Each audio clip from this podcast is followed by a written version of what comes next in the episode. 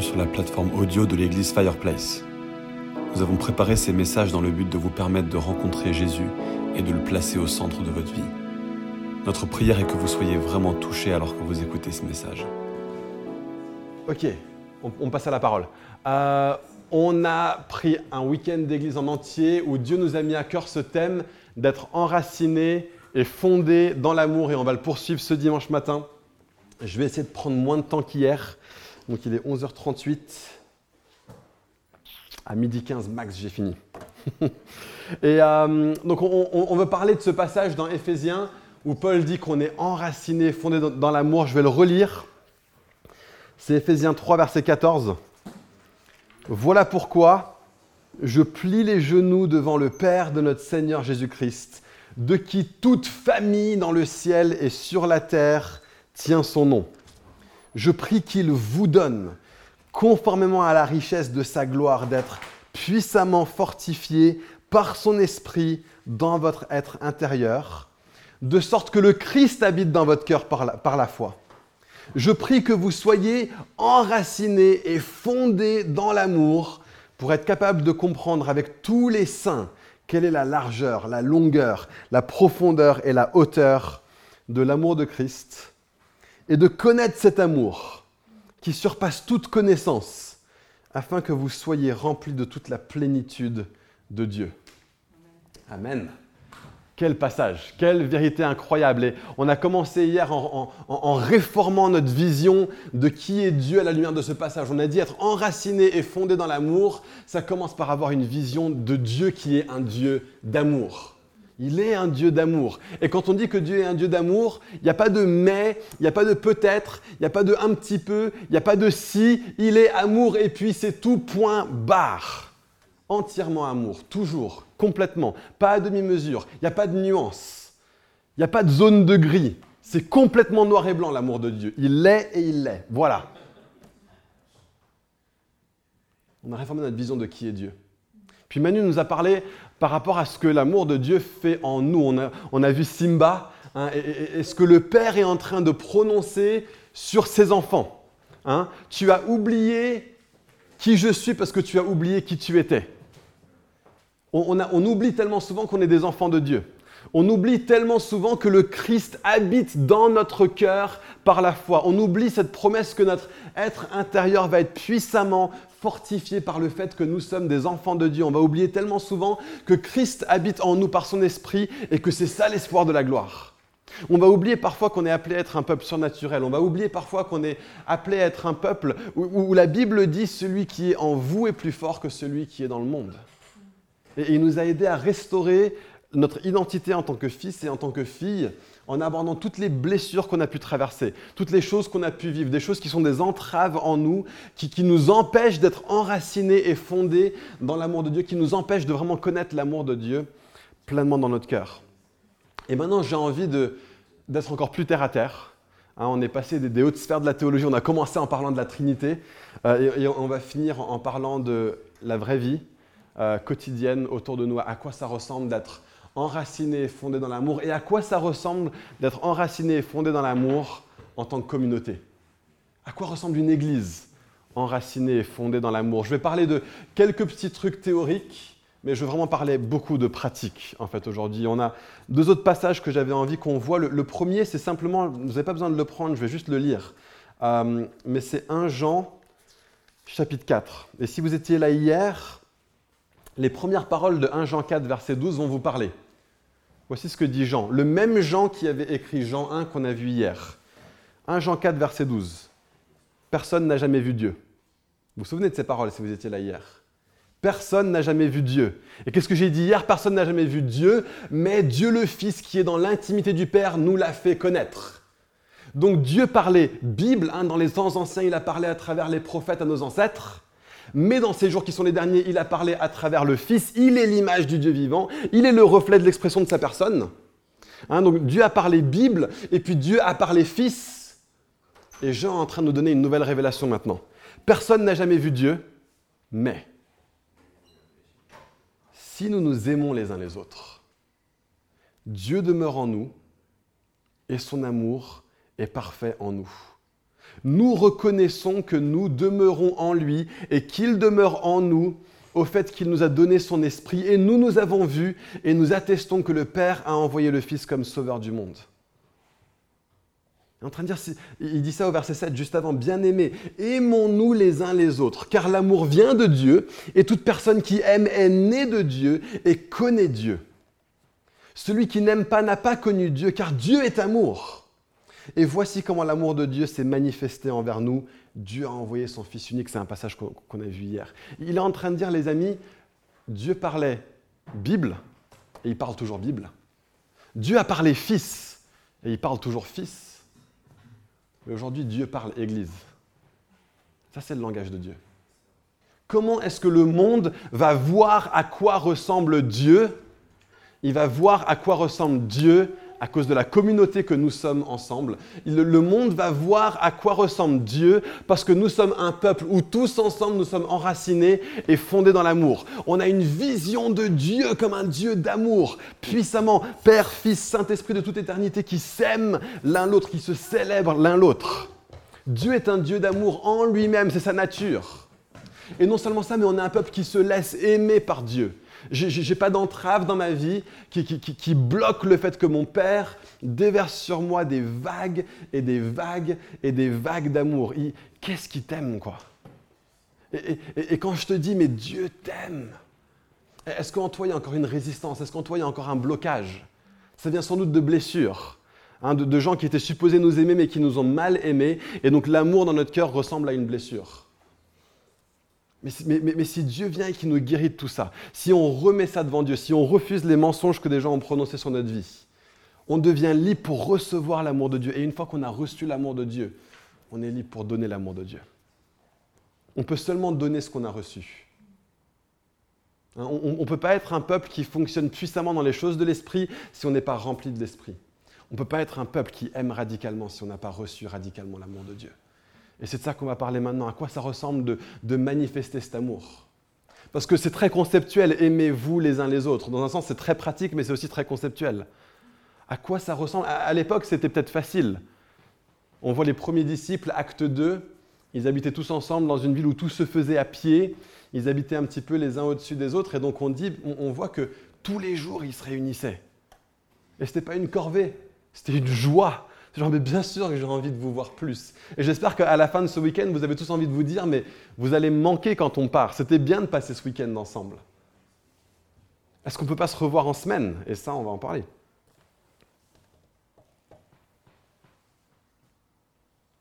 Mais maintenant qu'on a reçu l'amour de Dieu, on doit être un peuple qui est prêt à donner l'amour de Dieu. Et ça, c'est le premier passage. Personne n'a jamais vu Dieu, mais si nous nous aimons les uns les autres. Et Jésus a dit, les gens vous reconnaîtront comme mes disciples à l'amour que vous avez les uns pour les autres. Autrement dit, Dieu parle Église. Nous sommes la manifestation de Dieu pour le monde alentour. C'est fou de se dire ça quand même. Que Dieu nous fasse suffisamment confiance pour dire, je vais, demander à, des hommes et des femmes lambda qui n'ont rien de spectaculaire. Je veux dire, vraiment, hein, je commence à, à, tous nous connaître, je me connais très bien, j'ai rien de spectaculaire. Et je commence à vous connaître de plus en plus, et mes amis, je vous aime vraiment, mais vous n'avez rien de spectaculaire. Vraiment. Euh, on est une bande d'hommes et de femmes, somme toute vraiment ordinaires, sans grand-chose à apporter, si ce n'est l'amour de Dieu, si ce n'est ce que Dieu nous a communiqué. C'est Christ en nous qui est l'espoir de la gloire. Il y a une église où ils se battaient entre eux, à l'époque de Paul. C'était l'église à Rome. Il y en avait plusieurs qui se battaient entre eux, en fait. Il y avait plein de problèmes dans les premières églises. Hein. On, magnifie parfois l'église primitive. Il y a juste à lire l'épître de Paul aux Corinthiens pour se rendre compte que tout n'était pas rose. Mais, Rome aussi. Et Paul a écrit une lettre à l'église à Rome. Il y avait les... En fait, chez eux, c'était encore pire, c'était du racisme. Il y avait les juifs et les non-juifs qui se détestaient entre eux. Et Paul écrit toute une lettre. Il commence avec des concepts théologiques. Voilà ce que Dieu a fait. Vous étiez tous des pécheurs. Tous pareils, juifs comme non-juifs. Vous avez tous été librement sauvés par Dieu, juifs comme non-juifs. Pareil. Vous, faites tous partie du grand plan de Dieu pour se magnifier à travers son Fils, juif, non-juif, pareil. Et maintenant, il en vient à Romains 12, qu'est-ce que ça veut dire en pratique? À quoi ça ressemble en pratique d'être une église où on s'aime les uns les autres? Et je vais lire ce passage, et puis je vais le commenter en le lisant, et je crois que c'est tout ce qu'on fera ce matin. Je vous encourage donc, frères et sœurs, par les compassions de Dieu, Romains 12, verset 1, à offrir votre corps comme un sacrifice vivant, saint, agréable à Dieu. Ce sera de votre part un culte raisonnable. Ne vous conformez pas au monde actuel, mais soyez transformés par le renouvellement de l'intelligence, afin de discerner quelle est la volonté de Dieu, ce qui est bon, agréable et parfait. Il écrit à une église où il y a des dissensions, où il y a des disputes. Hein. et, il leur dit, voilà, ne vous conformez pas à ce monde. Il y a plein de façons d'aimer qui correspondent à ce monde. Ne, recherchez pas ça. Ne recherchez pas ça. Puisez dans l'Esprit de Dieu pour savoir à quoi ressemble vraiment l'amour. Et Paul continue en disant, par la grâce qui m'a été donnée, verset 3, je dis à chacun de vous de ne pas avoir une trop haute opinion de lui-même, mais de garder des sentiments modestes, chacun selon la mesure de foi que Dieu lui a donnée.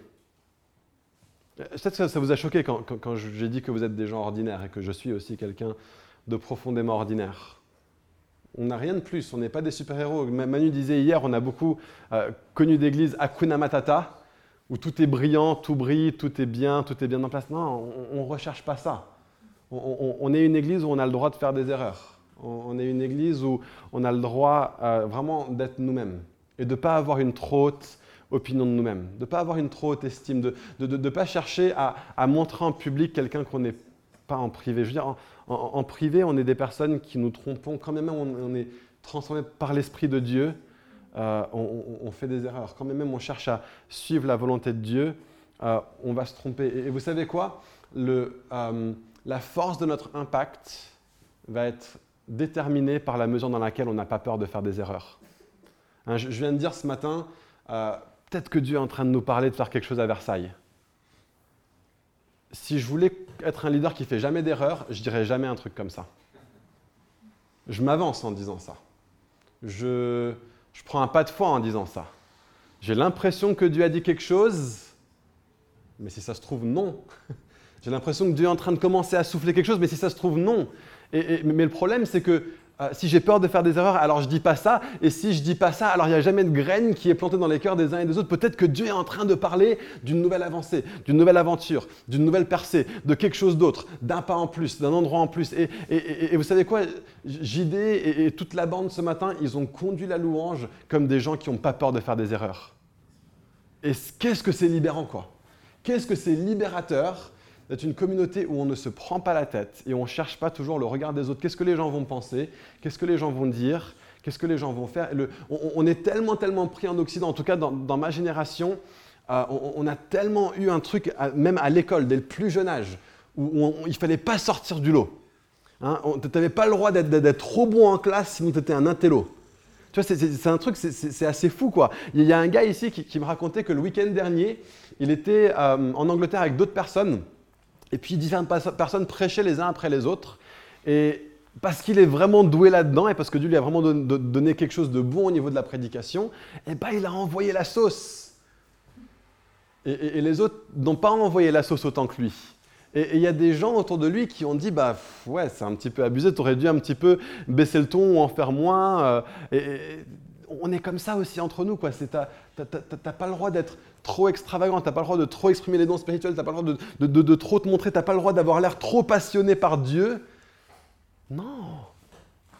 Soyons des passionnés pour Dieu. Je veux dire, David, il s'est passé un truc dans, l'Ancien Testament où l'arche de l'Alliance était en train de rentrer dans le temple de Jérusalem. Dans, dans, la ville de Jérusalem. Et David comprenait les projets de Dieu. Il savait que c'est là où l'arche de l'alliance, la présence de Dieu devait être. Et il savait ce que symbolisait la présence de Dieu quand Dieu était en train de rentrer à travers l'âge de l'Alliance dans la ville que Dieu avait choisie, pour cette époque-là, pour cette période-là, David s'est mis à danser, et à danser, et à danser, et à danser. Et il y a une de ses épouses, la fille d'un gars qui lui avait un problème de, de chercher à pas être trop, de toujours être un petit peu cool en fait, pas faire trop d'erreurs, toujours bonne figure, etc. Et bien sa fille, qui était maintenant l'épouse de David, elle a dit, ah bah tiens, comme le roi s'est montré digne aujourd'hui. Hein, euh. et, David lui, a dit, mais je me montrerai encore plus indigne.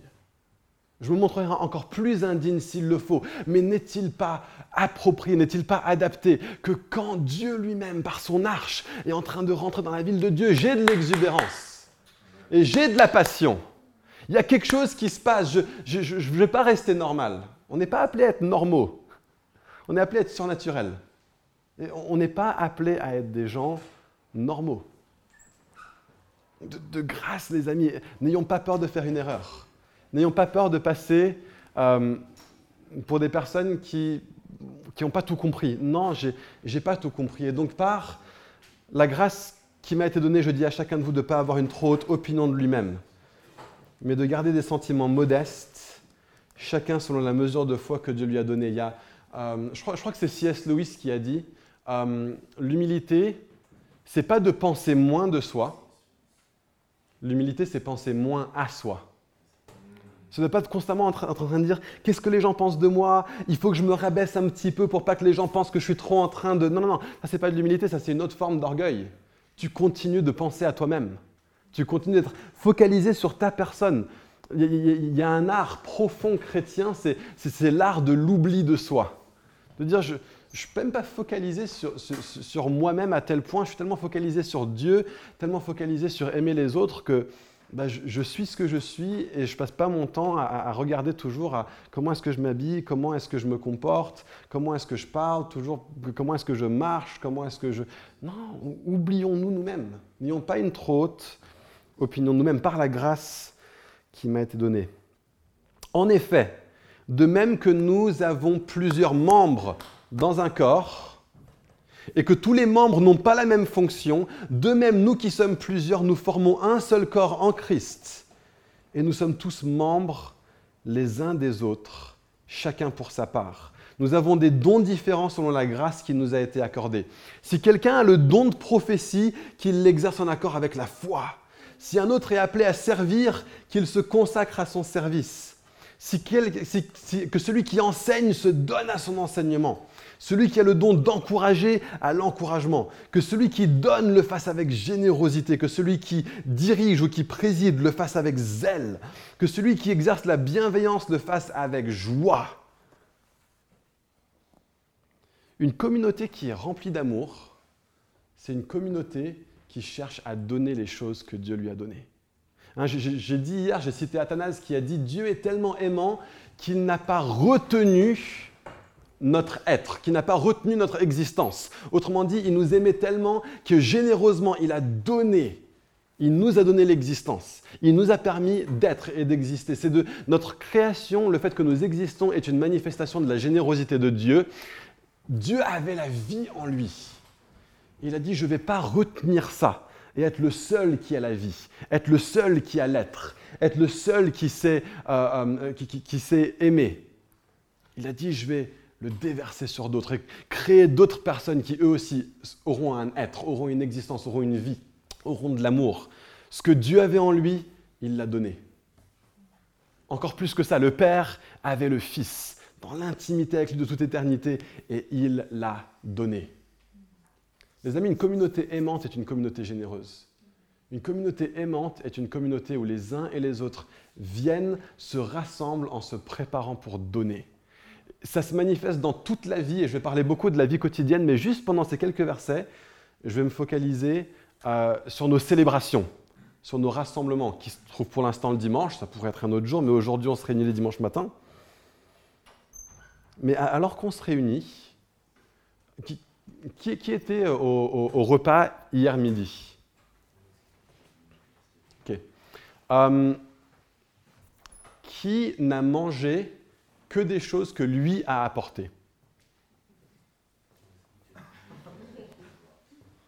Qui n'a pas mangé à sa faim Qui a eu l'impression de ne pas manger un bon repas varié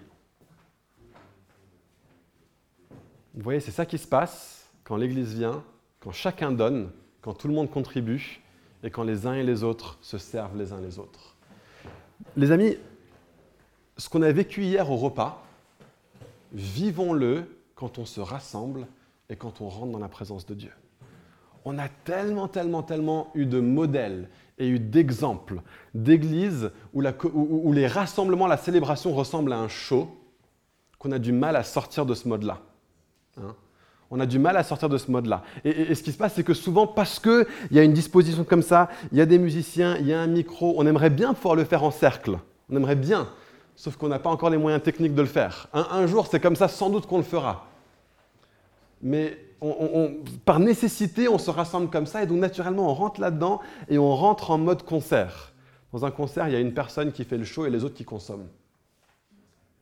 Mais quand on se rassemble, quand vous venez à une célébration de Fireplace, venez comme à un repas en commun. Venez comme à un repas commun. Ça demande quoi? Ça demande d'une part que tout le monde contribue. Que celui qui prophétise, que celui qui a le don de prophétie, prophétise. Les amis, je vais vous dire un truc. Je ne suis pas très bon prophétiquement. Ok? Je pensais que ça faisait deux fois de suite hein, que j'avais tenté un truc et que ça avait loupé. Merci Karim, tu m'as sauvé la face par rapport au Gérard et au Cowboy. Mais hier, j'avais un truc, personne vraiment n'a eu l'impression que c'était de Dieu. Les amis, je suis pas très bon prophétiquement. Pourquoi est-ce que souvent vous me voyez apporter une parole de connaissance ou un truc comme ça? La réalité, c'est que je le fais parce que personne d'autre le fait. Vraiment. Il y a des gens dans cette église qui ont un don prophétique. Il y a des gens dans cette église, vous avez ça en vous et vous n'osez pas l'exprimer, ou vous ne l'avez pas encore reconnu, ou vous n'avez pas encore grandi dedans. C'est seulement en le faisant qu'on grandit dedans. Tu vois, ce qui se passe, c'est que euh, Rebecca hier a dit peut-être que personne n'apportera un dessert. On ne l'a pas spécifiquement mentionné, peut-être que personne n'apportera un dessert. Et elle a dit et donc, ce que je vais faire, c'est que, je vais que je vais apporter une tarte aux pommes. C'est pas, elle, cuisine vachement bien sur plein de trucs, mais la tarte aux pommes n'est pas sa spécialité. Vraiment Non, mais elle fait de très bonnes tartes aux pommes. Mais je connais des gens qui font des, tartes aux pommes, quoi, avec un T majuscule, un P majuscule. Les, siennes sont des très bonnes tartes aux pommes, mais, mais, pas THE tarte aux pommes. Mais elle l'a apporté parce qu'elle s'est dit c'est important qu'il y ait quelque chose comme ça qui soit contribué. Les amis, quand moi j'apporte une parole de connaissance, c'est ça que je suis en train de faire. Il y a des gens qui peuvent prophétiser avec un grand P dans cette église. Je le sais parce que je crois que Dieu a bâti son corps avec sagesse et que ce n'est pas à moi qu'il a donné particulièrement un don de prophétie. Don d'enseignement, ouais, pas de souci. Euh, don de leadership, ouais, pas de souci. Cela, je les vois dans Romains 12, j'ai pas de souci de dire ça, c'est quelque chose que Dieu m'a donné. Ok. Euh, don d'encouragement, on en a plein dans l'Église qui en ont. Mais hey, que celui qui prophétise. Quand on se rassemble, chacun contribue.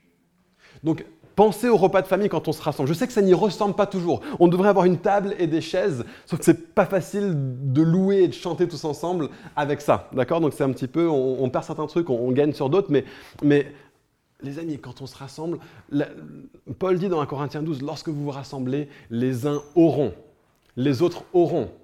Et regardez la liste, j'en ai déjà parlé. Parler en langue, interprétation de langue.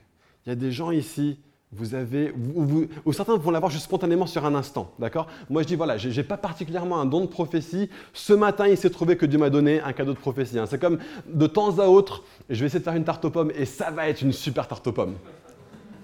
C'est presque un accident. C'est pas mon truc habituel, mais de temps à autre, je vais y arriver. Hein. c'est comme ce matin, j'ai pas le don de prophétie. Bah voilà, j'ai eu un truc qui était assez boom in the mill, mais mais mais mais c'est pas mon truc habituel. Et parfois, vous allez dire, mais j'ai pas particulièrement un don de langue mais sur un instant, le Saint-Esprit va vous tomber dessus et vous allez avoir une langue de louange ou un chant qui est là, une mélodie qui est là, une, parole qui est là. Quand, quand vous avez une parole ou une petite phrase qui vous vient en tête, commencez à la chanter. Commencez à la chanter. Si vous sentez que le Saint-Esprit repose sur ça, chantez le plus fort. Et même si tu es au fond de la salle, conduis la louange. Et on a des gens ici, toutes les équipes de louange à Fireplace, on parle avec eux et on leur dit, si quelqu'un d'autre commence à conduire quelque chose dans la louange, vous êtes là pour les suivre on se suit les uns les autres. Parce que celui qui conduit la louange à Fireplace, c'est ni Niki, ni JD, ni Shane, ni Manu, ni moi-même, ni quoi que, ni Gabi, ni qui que ce soit d'autre. C'est le Saint-Esprit qui conduit la louange à Fireplace. Et le Saint-Esprit ne se sert pas seulement de ceux qui sont devant, il se sert de nous tous. Donc pensez à nos célébrations à Fireplace comme un, repas en commun, où chacun apporte quelque chose. Et tu sais quoi? Si ce jour-là, tu avais un super comté à la maison, 12 ans d'affinage. C'est trop? 12 mois, pardon, 12 mois. Non, je demande à un franc qu'on a. Allez, 36, un bon petit 36. Allez, 36 mois, moi je pense au whisky en fait. Quand... mais non, non, non. Ok, 36 mois d'avis, mais, mais, genre le compter. Et tu l'as avec toi. Et que tu l'apportes et que tu ne le sors pas. C'est ça qui se passe quand vous avez un don spirituel et que vous ne le partagez pas. On n'en profite pas.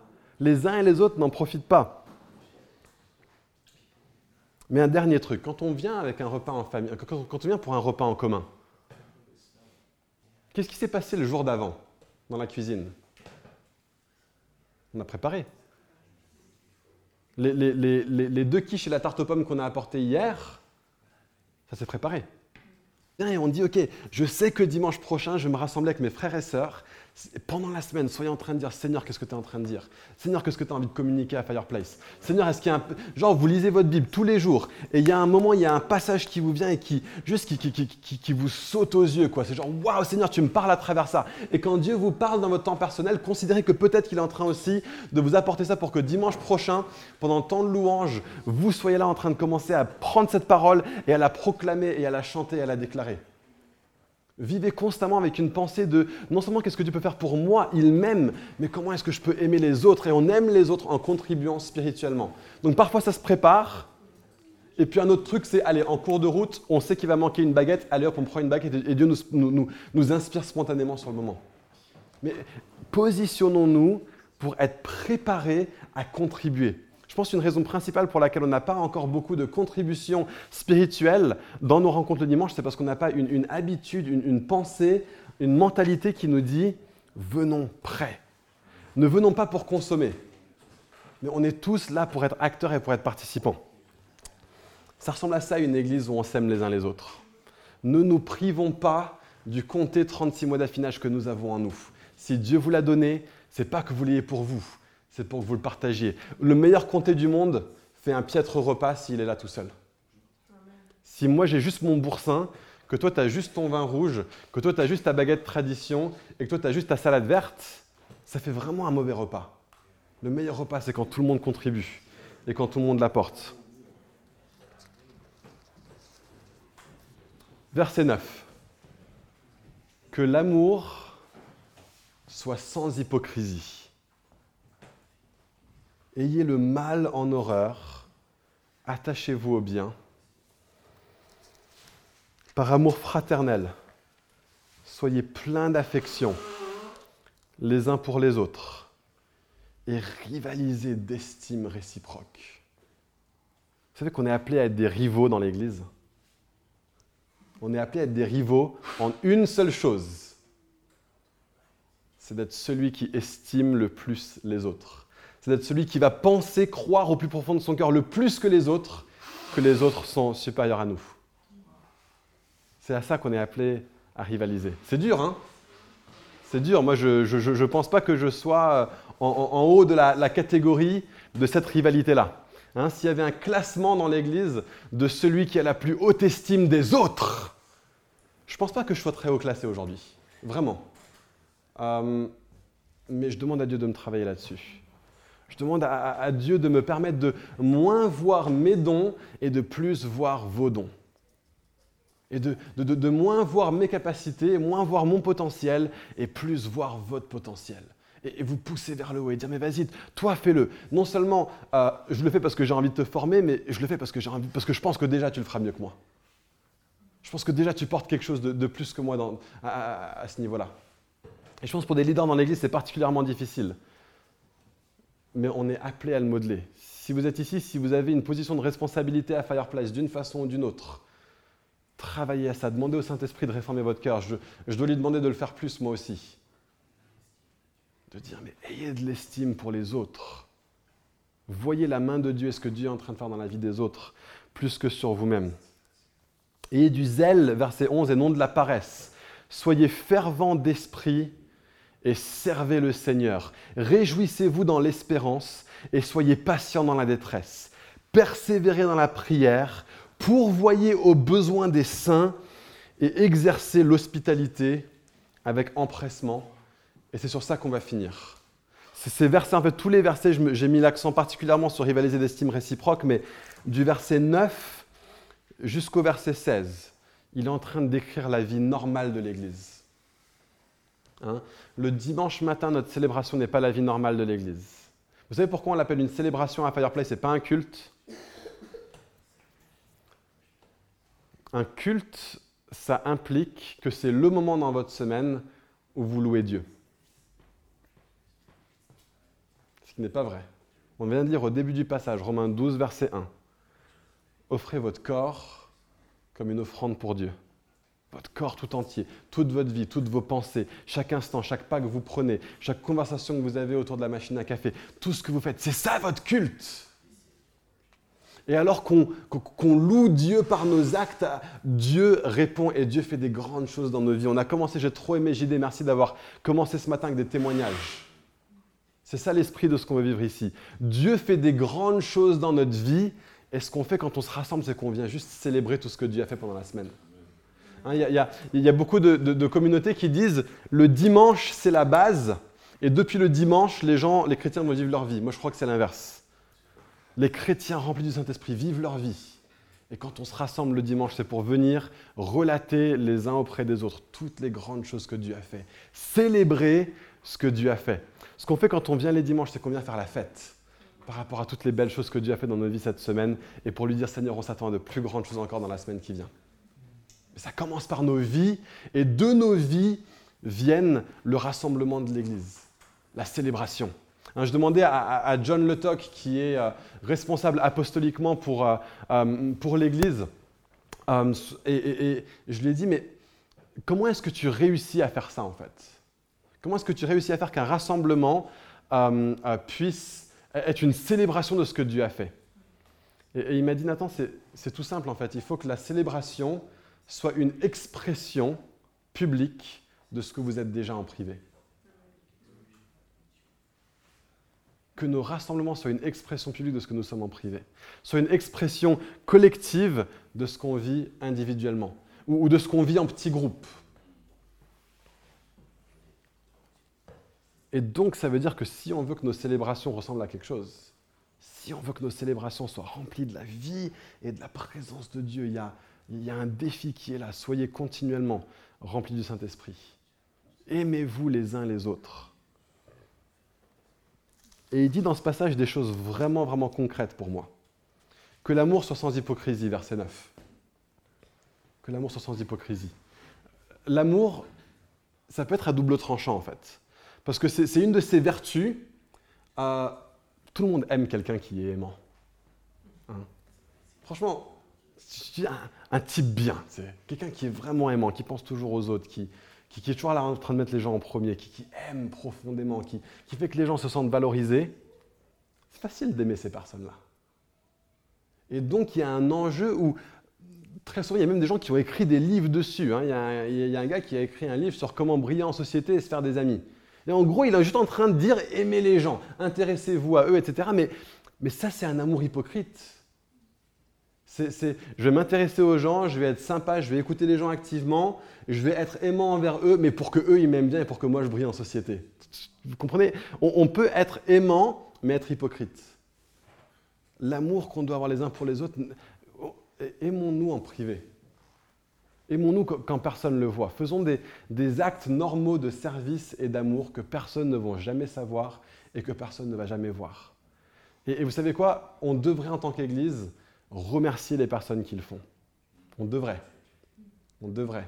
D'ailleurs, je profite de ce moment pour dire un énorme merci à toutes les personnes euh, qui ont servi auprès des enfants pendant ce week-end. On a dit hier que Angèle et Danilo ont loupé une session pour aller nous prendre notre repas d'hier soir. Euh, il y a des personnes aussi qui ont loupé des sessions pour prendre soin des enfants et qui ont fait un taf extraordinaire. On veut vraiment vous dire merci pour ce que vous faites. Et, et, et ça passe pas inaperçu et vous êtes vraiment valorisés et honorés pour ce que vous faites. Merci. Et on devrait être une église qui sache remercier les, euh, gens qui servent. Et on va prendre un temps autour du repas aussi. Je vous annonce à l'avance, Nikki et Rebecca, euh, on va vous faire un big merci aussi pour tout ce que vous avez porté au niveau du week-end d'église. Pour l'organisation, pour faire que ce soit, les choses soient dans les bonnes conditions. Et vous savez quoi? Peut-être que quand on va faire les remerciements, il y a des gens qu'on va oublier. Mais si l'amour est sans hypocrisie, on peut aimer, on peut donner, et ne pas être offusqué ou blessé quand on ne reçoit pas un remerciement, parce que je ne le fais pas pour le remerciement. Moi, une des plus grandes blessures que j'ai eues dans ma vie, euh, c'était un moment où je venais de passer six mois dans un pays étranger, loin de mes parents, j'avais 17 ans. C'était très très dur pour moi et puis on m'a demandé de rajouter deux semaines à la fin pour pouvoir accueillir un groupe qui venait dans ce pays euh, pour, euh, pour les accompagner, etc. Et je voulais vraiment pas. Tout en moi disant non, non, six mois ça suffit, je peux pas faire les deux semaines de plus. J'avais déjà un truc où les 100 derniers jours, j'avais un papier dans ma chambre où je barrais les 100 jours avant que je puisse revoir ma mère. Quoi. C'était, j'avais, j'avais 18 ans. Et, et ils m'ont demandé de rester deux semaines de plus et j'ai dit ok, je reste deux semaines de plus. Et à la fin, ils ont pris un temps, il y avait différentes personnes qui ont été impliquées et ils ont remercié toutes les personnes qui ont été impliquées, y compris une personne qui avait à peine rien fait, quoi. Mais elle était là et ils lui ont dit merci et personne m'a dit merci à moi. Qu'est-ce que ça fait mal? Mais, c'est aussi parce que mon amour, mon acte de service a été fait, oui, a été fait pour Dieu et pour eux, mais il y avait aussi un côté où j'aurais bien aimé qu'on me remercie, j'étais blessé qu'on ne me remercie pas. Et j'ai envie d'aimer les gens de façon à ce que je puisse le faire, et si même on ne me remercie pas, que je puisse dire, mais, mais moi je l'ai fait pour le Seigneur. Et donc il dit, euh, euh, soyez fervents d'esprit et servez le Seigneur. C'est pour Dieu qu'on fait toutes ces choses. Et une dernière chose dans ce passage, il parle de euh, pourvoir aux besoins des saints et d'exercer l'hospitalité avec empressement. Vous savez quoi? On vit dans une ville où on habite loin des uns des autres, où euh, peut-être un des plus grands problèmes sociétaux à Paris, c'est la solitude. Et on doit être une église où on pallie à ça. Et ça passe par plusieurs petites choses. Je vais les mentionner très rapidement, mais, considérez-les. Euh, on, a pas mal de jeunes familles ou de futures jeunes familles. Quand euh, un nouvel enfant naît, c'est souvent un moment très très très compliqué, les 4, 5, 6 premières semaines à gérer. On ne s'en rend peut-être pas compte si on n'a pas d'enfant mais c'est des semaines très très très difficiles. Et, je connais des personnes euh, dans, une autre église, un autre endroit en France, quand il y a une nouvelle naissance dans l'église, tout le monde s'organise pour préparer des repas, et les nouveaux parents n'ont pas à cuisiner un seul repas pendant les quatre premières semaines parce que l'église pourvoit aux besoins des saints. C'est pas beau ça? Ça c'est un exemple de l'amour en action. Ça, c'est un exemple de l'amour qui n'est pas resté un truc abstrait, mais qui s'est dit on veut s'aimer les uns les autres de façon concrète. Est-ce que je peux proposer qu'à partir de maintenant, ça devienne un truc à Fireplace, ça? Désolé. Hein. on, a un nouvel enfant dans l'église. On peut peut-être commencer avec Ben et Sylvia. Hein, est-ce que peut-être défi, allez le voir à la fin, prenez son adresse email. Hein, c'est ça aussi l'amour. Hein. C'est très concret l'amour. Prends un numéro de téléphone, prends une adresse mail et dis-lui quel jour de la semaine ça vous bénirait le plus si je vous apportais un repas Mais pas de Quentin le 36 ans. Mais si tu veux un compter 36 mois, pas 36 ans, mais 36 mois. Aimons-nous les uns les autres en pratique. Il y a un autre exemple, nos, nos maisons. On est tellement individualistes, nos maisons sont devenues des forteresses. C'est genre, ça c'est mon chez moi. Je ne crois pas qu'on est appelé à être comme ça. Je ne crois pas que ce soit le, but des maisons que Dieu nous donne. Hein. Si on a la même générosité que le Père, le Fils et le Saint-Esprit, ce que Dieu nous a donné, c'est là pour bénir, c'est là pour servir. Et je veux juste vous dire, cette semaine, mon cœur a été mais réjoui parce que mardi soir à 17h, 17h30, je reçois un texto de la part de Fanny qui me dit Écoute, Nathan, j'avais une soirée ce soir, finalement elle est annulée. Est-ce que je peux venir à la maison prendre un thé? Et j'étais là, oui, oui, oui, oui, oui. Ça fait des années que dans les églises dans lesquelles je suis, je dis aux jeunes adultes de l'église, ceux qui sont célibataires encore particulièrement, si jamais vous voulez passer à la maison, passez à la maison. Ce sera peut-être le chaos. Je lui ai répondu, écoute, si tu arrives à 18h15, 18h30, on sera en train de donner à manger à nos enfants. Rebecca rentre à 18h45 et moi je pars à 18h45. Mais si tu es OK pour être dans une maison complètement chaotique, tu es la bienvenue. On aimerait trop que tu viennes à la maison. Et elle est venue et c'était génial. Elle, a été tellement chou, tellement sympa.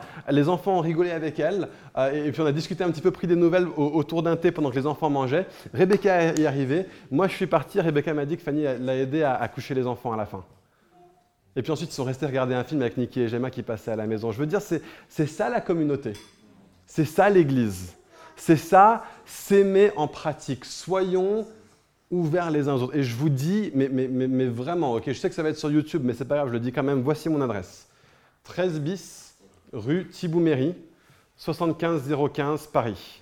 Il y a un interphone, c'est marqué Lambert, venez. Complètement. Vraiment. Il faut que tu ramènes la bière. J'ai rarement de la bière dans mon frigo, mais si tu la ramènes, avec grand plaisir, Yvon.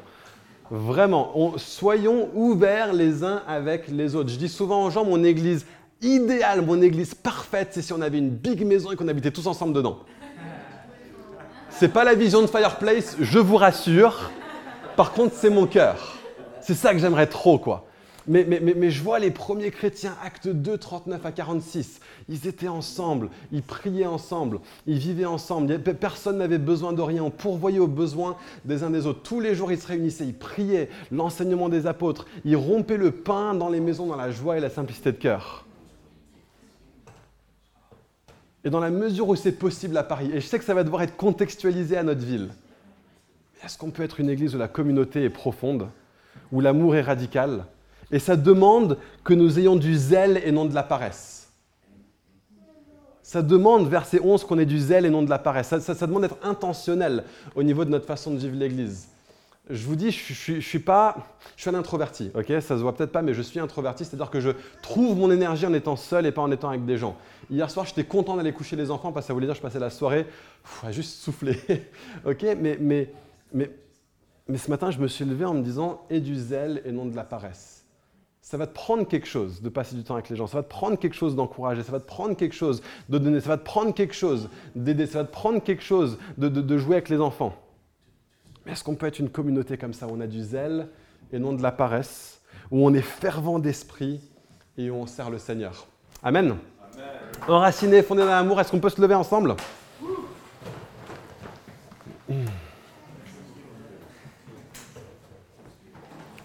Jésus, il y a tellement de choses que euh, toi tu vois pour l'Église à Paris en 2019 que nous on ne voit pas encore. J'ai mentionné quelques petites pistes pratiques, mais je demande que ces quelques petites pistes pratiques fassent euh, marcher maintenant, fassent tourner un, un, un mécanisme de créativité chez les uns et chez les autres, où on apprend et où on découvre et où on fait des erreurs, dans le fait de découvrir à quoi ça ressemble de s'aimer les uns les autres. Seigneur, donne-nous du zèle et non de la paresse. Rends-nous une église fervente d'esprit qui sert le Seigneur en pourvoyant aux besoins des saints et en exerçant l'hospitalité avec empressement. Je te demande, Seigneur, que tu nous enracines, que tu nous fondes dans l'amour pour qu'on puisse connaître avec tous les saints la longueur, la largeur, la profondeur et la hauteur de l'amour de Christ. Viens vivre en nous, Seigneur, puissamment. Viens guérir nos blessures. Viens nous apprendre à être authentiques les uns avec les autres, à être communauté ensemble les uns avec les autres, à pas avoir peur de s'aimer, à pas avoir peur de faire des erreurs, à pas avoir peur de se pardonner et de se repardonner et de se re-repardonner encore et encore et encore. Non pas seulement sept fois, mais sept fois 77 fois, Seigneur. Fais-nous une église qui ne se fasse pas justice nous-mêmes, mais qui aborde les choses quand on se fait mal les uns aux autres, dans l'amour, dans le pardon, dans la grâce. Et permets-nous d'être une église qui ressemble à ce que tu avais à cœur, Seigneur, quand tu as dit, fais qu'il soit un, comme toi et moi nous sommes un. Permets-nous d'être aussi soudés les uns avec les autres que le Fils l'est avec le Père qui vit dans l'intimité avec le Père. Rends-nous une Église pleinement intime les uns avec les autres, où on s'aime et où on se connaît, et où on se bénit et où on se sert les uns les autres. Saint-Esprit, descend sur nous, tombe sur Fireplace. Fais de nous une manifestation du royaume de Dieu à Paris une communauté alternative avec une culture de réveil pour que le réveil vienne à Paris parce que le réveil est venu sur l'Église. Dans ton nom puissant, j'ai prié. Amen. Merci d'avoir écouté ce message enregistré à l'église Fireplace à Paris. Si vous souhaitez avoir plus d'informations sur nous et nos activités, rejoignez-nous les dimanches matins à 10h30 au 78 rue de Sèvres. Ou bien connectez-vous sur notre page Facebook ou sur notre site web églisefireplace.com.